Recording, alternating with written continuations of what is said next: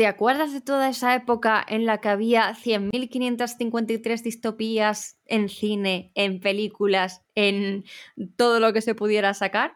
Pues hoy vamos a hablar un poquito más de ello. Literatura juvenil para escritores, el podcast en el que buscamos respuesta a todas esas preguntas que te haces sobre el mundo editorial.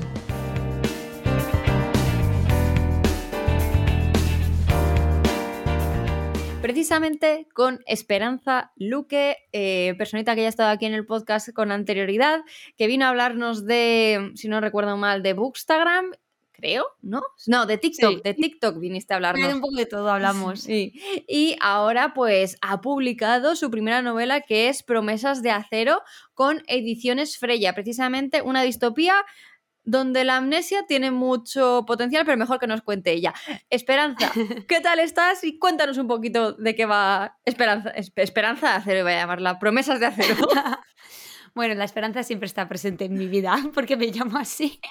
Pero, jo, me hace muchísima ilusión estar aquí porque estaba justo pensando que mm, eh, bueno, a lo mejor me he inventado el recuerdo, ¿eh? a lo mejor esto no es verdad, pero cuando estuvimos hablando la otra vez, que hace ya como un par de años, o sea, yo creo que por esta época, o sea, yo creo que fue justo por esta época, tipo por febrero, por ahí, o sea, cuando estuvimos hablando, em, yo recuerdo que eh, me dijiste como, bueno, ya hablaremos cuando publiques el proyecto Amnesia, porque tal, porque hay mucha gente que lo quiere leer. Bueno, pues ya estoy aquí, preparada y lista para hablar y no soltar spoilers, lo intentaré.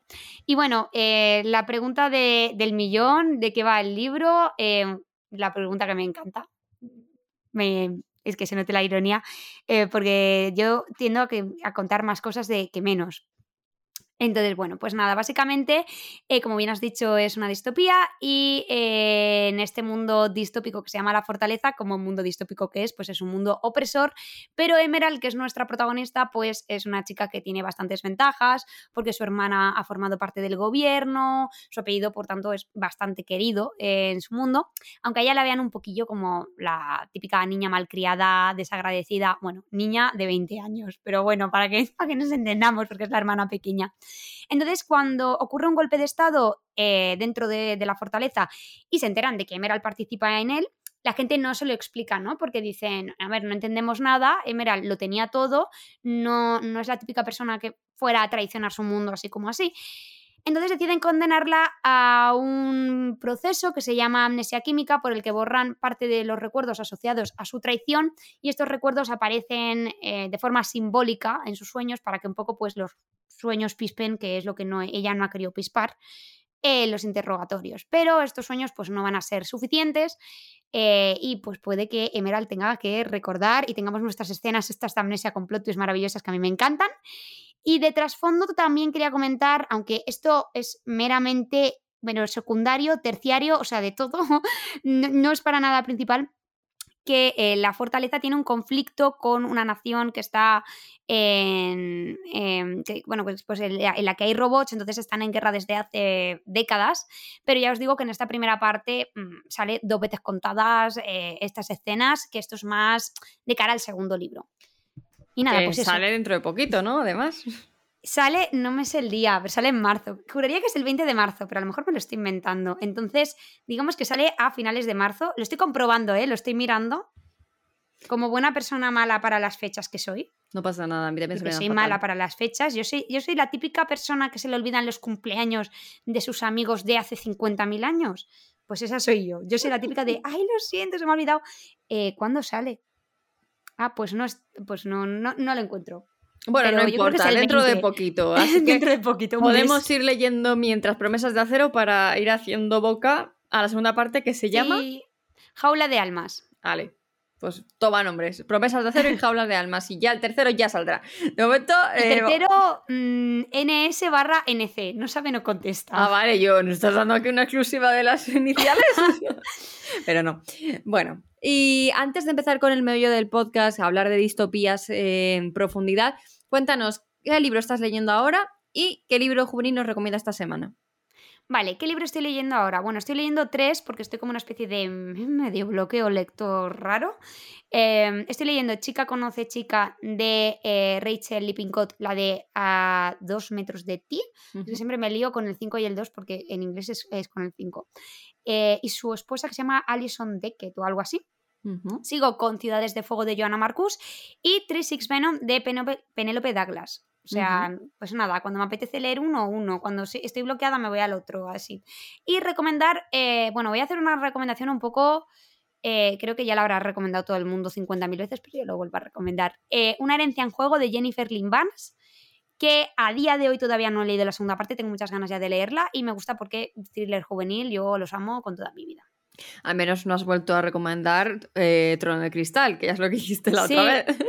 es verdad. O sea, eh, no, me, no, me, acordaba de que te había recomendado ese, pero sí que es cierto que digo, mm, me tengo que controlar un poquito ya con las recomendaciones de Trono de Cristal, porque hubo una época que me dio muy fuerte y era recomendaciones Trono de Cristal. Y era como, ya, bájale, Esperanza. Otro libro, por favor.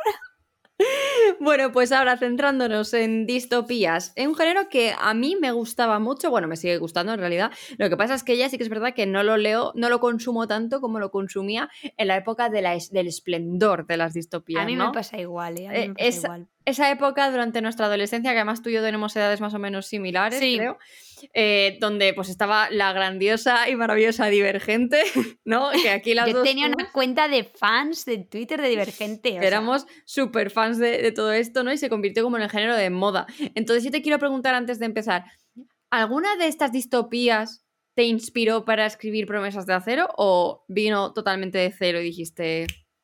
Mm, sí no. O sea, quiere decir sí, pero a la vez no. A ver, a mí se me ocurre promesas de acero un día que estoy en clase aburridísima. Eh, porque yo en general, pues yo estoy siempre en las nubes, ¿no? Y en clase todavía más estaba siempre. Y pues entonces eh, un día, pues la profesora nos explica los comandos que tenemos que aplicar a una mano robótica y digo, uy, a ver si escribo una historia de robots. Pero esto me vino mm, out of the blue, o sea, quiere decir que no, o sea, ya estaba a punto de pegar el boom, porque esto te estoy contando 2011, ya estaba a punto de pegar el boom con la peli de los Juegos del Hambre. Lo que pasa que mm, mi mente privilegiada, ingeniosa, que se cree que se le ha ocurrido todo primero antes que a nadie, ya decía, ostras, esto, esto no se le ha ocurrido jamás nunca a nadie, ¿no? O sea, esto tal. Y luego llegué em, y vi que eh, la historia en sí se parecía mucho a Delirium y entré en, mental break, entré en mental breakdown. Pero bueno, no pasa nada porque bueno, luego ha ido evolucionando la historia. Entonces, es verdad que se me ocurrió un poco así de la nada, porque además en mi familia les, gusta mucho lo que es la ciencia ficción, historias de distopías. Em, pero es verdad que eh, cuando surgió el boom de las distopías, que yo dije, ostras, eh, digo, mm, claro, porque yo decía, estoy escribiendo una distopía tal y todo el mundo era como, ah, sí, porque ahora está el boom de las distopías tal y me da esa rabia porque era como, no, se me ha ocurrido antes del boom. Lo que pasa es que he tenido tan mala pata que ha venido justo todo el boom. Y bueno, entonces, bueno, eh, hubo una parte que sí que se me ocurrió de la nada, pero sí que es verdad que hay una parte inevitable eh, en la que yo me inspiré de Divergente, que era mi saga estrella. A mí una cosa que me molaba mogollón de Divergente era el tema de los inventos, las sustancias que había, o sea, me parecía como muy futurista, porque por ejemplo en los Juegos del Hambre u otras distopías eh, con esto eran como más relajados. O sea, los Juegos del Hambre también tenía bastantes inventos, pero creo que la parte de los inventos o las sustancias no era como tan importante. Era como una cosa como que aparecía de vez en cuando, tal, durante los juegos, pero ya está. Pero en cambio en Divergente era como súper importante y esto es una cosa que yo creo que ha quedado reflejada en Promesas de Acero porque Emerald, la protagonista, le encanta muchísimo inventar cosas, o sea, quiere decir, es muy creativa, tal. Y luego, por ejemplo, hay otro personaje que le gusta hacer lo mismo, pero con sustancias, ¿no? Pues crea una sustancia que te hace que. Mmm, ay, es que iba a soltar un spoiler, pero bueno, quiero decir, que crea como sustancias, eh, pues que son como así como muy, muy avanzadas, muy tecnológicas, no sé, muy eso, sin soltar spoiler. Sí, vamos, que recuerda a los sueros de. Exacto, sí, sí, sí, sí. Entiendo. Sí, es que pegó muy fuerte. A mí Divergente me eh, tenía enamoradísima. O sea, yo me leí los libros, pero en plan, uno detrás de otro, sin, parar. O sea, una, barbaridad. A mí igual, yo eh, jamás en la vida he creado, bueno, que yo recuerde, una cuenta de fans de una saga. Jamás. O sea, y llegó Divergente y dije, es que necesito crear una cuenta de fans de Divergente porque es que me encantó tanto y además era de la típica fan que se peleaba con las de los Juegos del Hambre ¿No? cuando decían, es que los Juegos del Hambre es mejor que Divergente. Y yo como, ¿cómo osas decir eso? Porque a mí eso me da mucha rabia cuando la gente es como, mmm, mi saga la mejor del mundo y, el resto una patata. Hmm. Entonces, bueno, pues sí, sí, sí, a mí me pegó muy fuerte Divergente. Luego vi las pelis, las sigo odiando a día de mm. hoy. Yo con todo, a ver, yo con todo el perdón del mundo al equipo, porque hay una parte que me hace sentirme mal. porque digo, aquí ha habido un equipo muy grande que está trabajando en estas pelis para que yo le tenga las la tirria que les tengo a las tres. Una, dos y tres, o sea, ninguna se salva. Yo te iba a decir que yo no he salido tan cabreada de cine como de insurgente. O sea, ay, sí, es que salí tan cabreada, es que Divergente todavía se salva. Todavía tiene algo. Tampoco. Pero insurgente, es que yo vi lo que me hicieron y salí de cabreada, pero te prometo que mi madre me dice, nunca te he visto tan cabreada por una película. Que sí, pero es que hace tiempo la hicieron en la tele, ¿vale? Y como a mi padre le gustan las pelis de ciencia ficción, la dejó. Y yo, ¿puedes quitar eso? Y yo le empezaba a decir, esto no, sé, esto no era así en el libro. No. O sea, esto de, las, esto de la caja, esto de la caja no pasaba en el libro. Esto no existía en ningún momento. Claro que se han inventado todo. Se inventaron toda la trama. O sea, y yo, yo, yo recuerdo que fui a verla con, una chica de mi universidad y cuando salimos me dice, bien, ¿no? yo, con un tic en el ojo de, ¿esto, esto qué es? Yo fui con mi ex. Yo fui con mi ex y, y, él dijo, ah, pues a mí me ha gustado. Y yo en plan de, esto se ha acabado. O sea, en ese momento se convirtió en ex, que va, pero... Pero fue fatal, te lo digo, que dije, no puede ser, no puede ser, en fin. El caso es que durante toda esta época también creo que había como una tendencia a pensar que todo lo que fuera futurista ya era distopía de por sí, ¿no? O sea, como que iba totalmente relacionado con ello. Entonces, en realidad yo te quería preguntar, ¿qué es lo que convierte a una distopía en distopía? A ver, primero y yo creo que esto también me vas a dar la razón por eh, tu biología Hijos del Dolor. Primero que esté basado en un mundo real. O sea, quiero decir que no sea que te has creado como un mundo alternativo, un presente alternativo y tal. Primero que sea un mundo real que esté en el futuro, aunque hay gente que a veces lo pone como presente alternativo también, pero que esté en el futuro. Y sobre todo para mí el factor principal es que sea un mundo que oprima a, a sus ciudadanos. O sea, quiero decir, eso es como lo fundamental, porque yo recuerdo que en la época de las distopías decían que un mundo feliz era una distopía y un mundo feliz es una utopía de los pies a la cabeza, porque en ningún momento muestra un, mundo opresor, muestra como una especie de mundo pues, ideal, donde todo va perfecto, tal, que luego tiene sus cosillas como todos los mundos, pero, pero sí que creo que, mm, que hay que diferenciar bastante eso. Yo creo que lo del tema del mundo opresor es como lo más lo más eh, Característico. más determinante. A ti, por ejemplo, con Hijos del Dolor, yo, si por ejemplo estuviera en el mundo real, tipo en el futuro, yo habría dicho que era una distopía. O sea, porque también tienes lo mismo, que a partir de la guerra hay un mundo bastante opresor. Yo además añadiría, que a mí también como me montón las distopías, por ya que estoy en Puerto mi granito de arena, yo añadiría que tiene que haber una crítica a algo que tenemos nosotros en el día a día. En hmm. plan, por ejemplo, una distopía que me, me flipa y me parece maravillosa es In Time de James, James Franco, es el prota, creo, ¿no? No, no, es el de eh, Sí, Justin Timberlake, es que los confundo. Físicamente los confundo, no sé por qué. Entonces, eh, que hay que, pues eso, la crítica es a cómo desperdiciamos el tiempo, ¿no? Y cómo hoy en día mm, cada vez nos vamos dando cuenta de que el tiempo es lo único que no, que no vuelve. Cómo se convierte en esa moneda de cambio, ¿no? Entonces, yo creo que eh, precisamente lo de un un esto opresor y además una crítica a algo que tenemos nosotros hoy en día eh, a, full, ¿no? ponerlo como foco central, creo que son los elementos de, una distopía, o al menos lo que lo convierte. Em, y la, diferencia de, entre distopía y utopía, ya que lo has mencionado, por si acaso alguien acaba de escuchar por primera vez. Pues, pues mira, la distopía. Eh, ahora sí que me gustaría hablar un poco de, qué critico yo en Promesas de Acero, pero em, sí que es verdad que yo creo que la diferencia principal es que, aunque los dos tengan errores, realmente la, distopía oprime a sus ciudadanos, o y queda muy claro que los oprime. No es que sea como algo subjetivo de a lo mejor tal. Mientras que la utopía muestra un mundo ideal, un mundo que hay que alcanzar. O sea, de hecho, el libro de de Huxley al final se llama Un Mundo Feliz porque se supone que es un mundo perfecto donde te categorizan según hayas nacido, dónde hayas nacido y tal. No recuerdo mucho más porque lo leí hace mogollón de tiempo y tendría que releerlo, pero sí que es verdad que no se mostraba como toda esta problemática porque es como que es una sociedad a la que hay que aspirar luego, pues hay de todo. Y con lo que has dicho de la crítica, yo estoy eh, súper de acuerdo. Es verdad que las distopías para mí eh, por lo que he visto, por lo que he leído y por lo que he escrito yo, me parecen una herramienta súper buena para lanzar mensajes sin que la gente se pueda ofender, eh, porque a lo mejor si tratas el mismo tema en una problemática del presente, a lo mejor hay mucha gente que a lo mejor se podría dar por aludida, por ofendida, ¿no? Y eso es una cosa que también ocurre con la fantasía, que a mí me encanta, que es como, es un género que como tú te lo inventas, pues tú puedes lanzar eh, los mensajes al aire y que cada uno pues eh, se dé por aludido o no.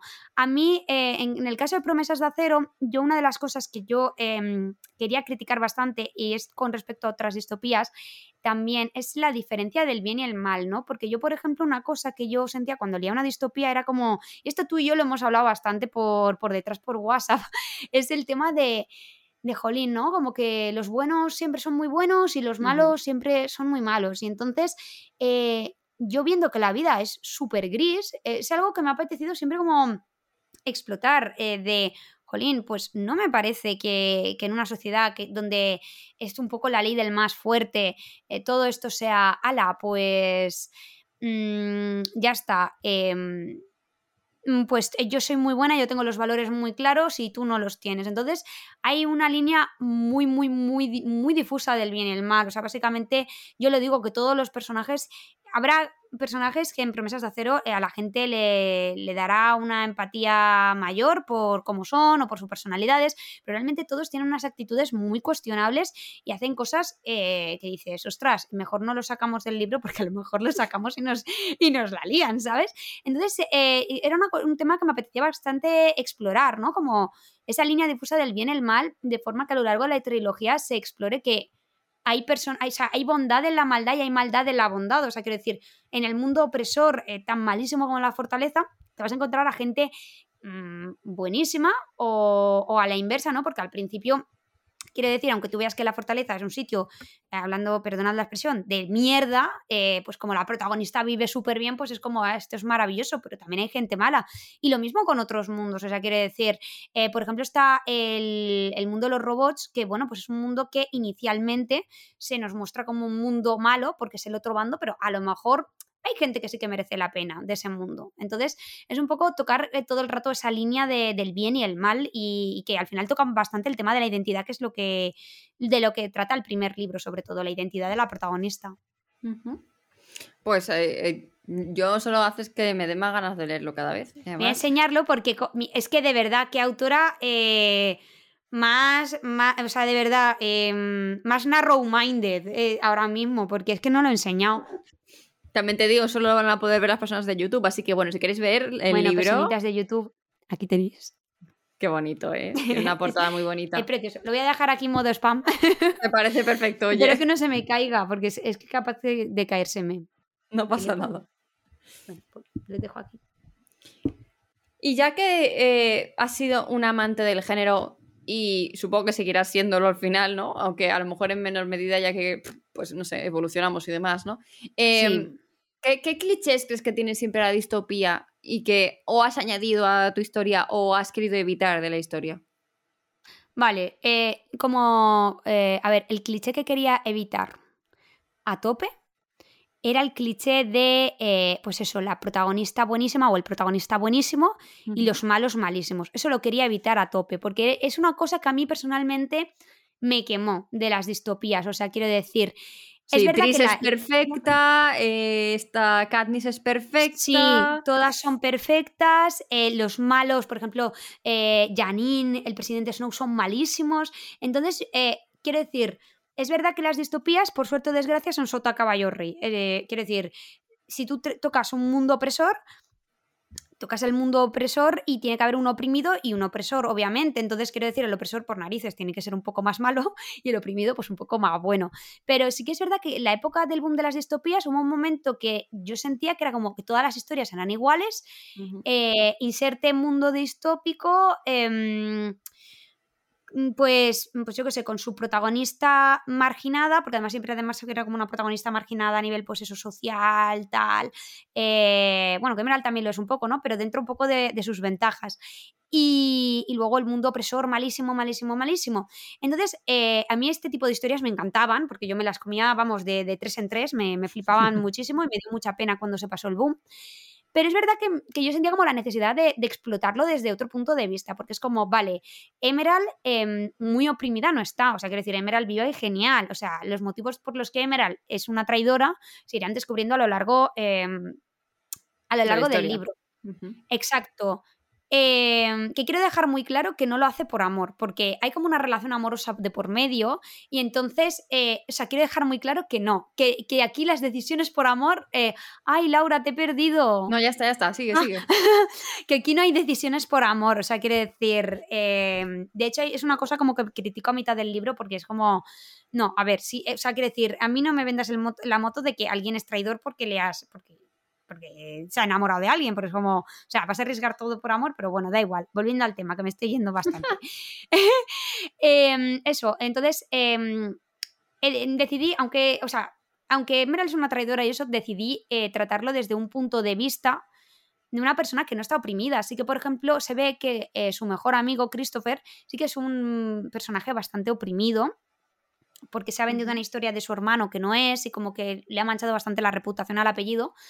Entonces, pues podría haberlo tratado desde ese punto de vista, pero es verdad que sentía que el de Emerald me podía enriquecer más. Tropos típicos, pues bueno, los tropos de la acción, o sea, de la, eh, de que si la lucha, que si la huida, que si no sé qué. Lo que pasa que en el primero, pues como son más los recuerdos de Emerald, pues como que esa parte también está más difusa, pero vamos, esos tropos tienen que estar sí o sí. y, luego, sobre todo, el tropo de los inventos, es que a mí me encanta, o sea, quiere decir, ver cómo podemos ser en el futuro. Eh, seguro que me dejo algo, pero, pero más o menos es un poco la idea la idea principal. Y ya como última pregunta, quería, eh, quería pedirte que dieras un consejo a alguien que a lo mejor quiere lanzarse a escribir una distopía hoy en día, pero dice, hmm. uff, esto ya está muy pasado, ya no me lo van a querer publicar, o porque voy a escribir una distopía hoy en día que se llevan, creo que son las comedias románticas. Em, ¿Qué le dirías tú a esa persona? A ver, yo le diría a esa persona que no persiga las tendencias, porque cuando se persiguen las tendencias, yo creo que te puede salir bien la jugada, o a lo mejor te puede salir mal. Quiero decir, porque, mm, porque al final, eh, o sea, si es lo que quieres escribir, si lo que quieres escribir es una rom-com, pa'lante, pero no, no digas, ah, voy a escribir una rom-com porque es lo que se lleva ahora, ¿no? O sea, quiero decir, entonces yo diría, si tú lo que quieres escribir es eso, para adelante. O sea, escribe la, distopía que tú quieras y como quieras. O sea, quiero decir que tampoco le, esa persona se vea muy afectada por el tema de lo que ya se lleva, no se lleva, porque esto es muy cíclico y a lo mejor ahora vuelven las distopías o vuelven tal. Sí que le, le diría que se lo lleva a su terreno, o sea, que si tiene posibilidad de innovar dentro del género, de llevárselo a su terreno, eh, yo no sé si lo he conseguido, pero al menos lo he intentado, porque es verdad que, bueno, pues he intentado como dentro, al menos de los, roles de personajes, ir cambiándolos. Que intente innovar lo máximo posible y eh, sobre todo eh, que no se desanime si ve como que hay gente que dice, ay, es que las distopías, es que ya no molan, es que ya son una patata, porque a mí me pasaba con el tropo de la amnesia, porque a ver, yo justo cuando estaba terminando de escribir Promesas de Acero era la época en la que se puso de moda los tier list de clasificando clasificando sí. libros, el de Cloud Rich Books, ¿vale? Y todo el mundo en la última opción del todo, la de no, ponía el de la amnesia. Entonces, claro, tú imagínate cómo se me quedaba la salud mental ahora me da un poco igual, ¿no? Pero en aquel momento era como, mm. estoy escribiendo un libro eh, con las inseguridades que puedes tener, pues como autora que eres de lo estoy escribiendo y de repente el cliché principal de la historia, pues todo el mundo lo está poniendo la tier list de no. ¿Me paró eso de escribir el libro? Pues no, lo continué escribiendo con mis mental breakdowns como persona rayada de la vida que soy, pero lo continué. Entonces, que eso, lo más importante es que escriba lo que quiera, como quiera y, y aunque sea la historia más clicheada del mundo, aunque sea la misma distopía que se ha leído, tal, o sea, lo importante es que lo disfrute, porque al final, si vas a escribir una cosa que no te gusta, ¿para qué la vas a escribir? Total. Totalmente. Pues eh, nada, Espe, yo ya he acabado con todas las preguntas que tenía, pero a lo mejor, no sé, has dicho, se me ha quedado esto que quería mencionar, hacer un detalle aquí. Este es tu momento para hacer los comentarios que quieras añadir, que a lo mejor a mí se me hayan podido pasar. Ay, pues yo como me enrollo más que una persiana, pues yo creo que, yo creo que me, me he quedado con, o sea, he dicho todo. Ah, bueno, sí, eh, una cosa que quería comentar Em, que es como una especie como de matiz que quiero dejar cuando, cuando se acabe la trilogía. A lo mejor esto es spoiler, pero no lo sé. Pero esto, es una, esto tiene que ver con lo que tú y yo hablamos aquel día por, por WhatsApp, que es como, a ver, o sea, mi intención, ¿vale? Porque están tienen una tregua, tal, están en guerra con, este bando que apoya a los robots, donde también hay humanos. Eh, mi intención es que la trilogía acabe con el final de la guerra, que a lo mejor luego, sorpresa, os he mentido, pero es mi intención. Em, lo que pasa que... Em, porque a mí me, fastidia mucho que yo que sé, que termino de leer algo y de repente me tengo que imaginar yo cómo ha acabado todo. Entonces, pues yo quiero, eh, o sea, se cierra la trilogía con el ciclo de la guerra. Em, y que esta historia de verdad que no va de buenos ni de malos, de hecho, el mensaje que yo quiero dejar es que al final la historia la va a escribir quien haya ganado la guerra. O sea, quiero decir, no la va a escribir eh, o sea, quiere decir, digo, de cara al futuro, porque ahora lo está escribiendo Emerald en tiempo presente, entonces, bueno, pues están en mitad de todo, ¿no? Pero que no la va a escribir estos porque eran los buenos y tal, y no sé qué. Gane el bando que gane, o sea, yo no estoy diciendo en ningún momento que, qué bando gana. Eh, pero sí que la van a escribir los ganadores, o sea, quien sea el que gane va a ser el que se va a llevar como las flores eh, de, ala, ala, qué guay, como decía, mm, como decía Andrea, Em, de, la academia, o sea, cuando contaba lo del tema em, de, los historiadores, que como que muchas veces como que se echaban las flores y se inventaban cómo había ido las cosas, que habían ido, pues lo mismo. lo mismo. Qué divertido tiene que ser eso, también te lo tengo que decir. pues sí. Sí, sí, sí. Pues eh, nada, Espe, muchas gracias por venir hoy al podcast. Espero que te lo hayas pasado bien, que hayas estado a gusto. Me lo he pasado genial. De hecho, no sabía, o sea, quiere decir, no me imaginaba yo que iba a estar una segunda vez aquí. O sea, me ha hecho mucha ilusión volver. Pues a ver si vuelves otra tercera. Con otro tema, otro género, quién sabe. a lo mejor dentro de un año o dos, nunca se sabe. Tú que estás escuchando esto desde tu dispositivo electrónico favorito, te recuerdo que puedes compartir, darle like, seguir a Esperanza, seguirme a mí, comprar el libro Promesas de Acero y su segunda parte que saldrá dentro de muy poquito, sin saber exactamente la fecha a día de hoy, que tienes eh, contenido de pago gratuito en literatura y que nos escuchamos una vez más la semana que viene. Adiós.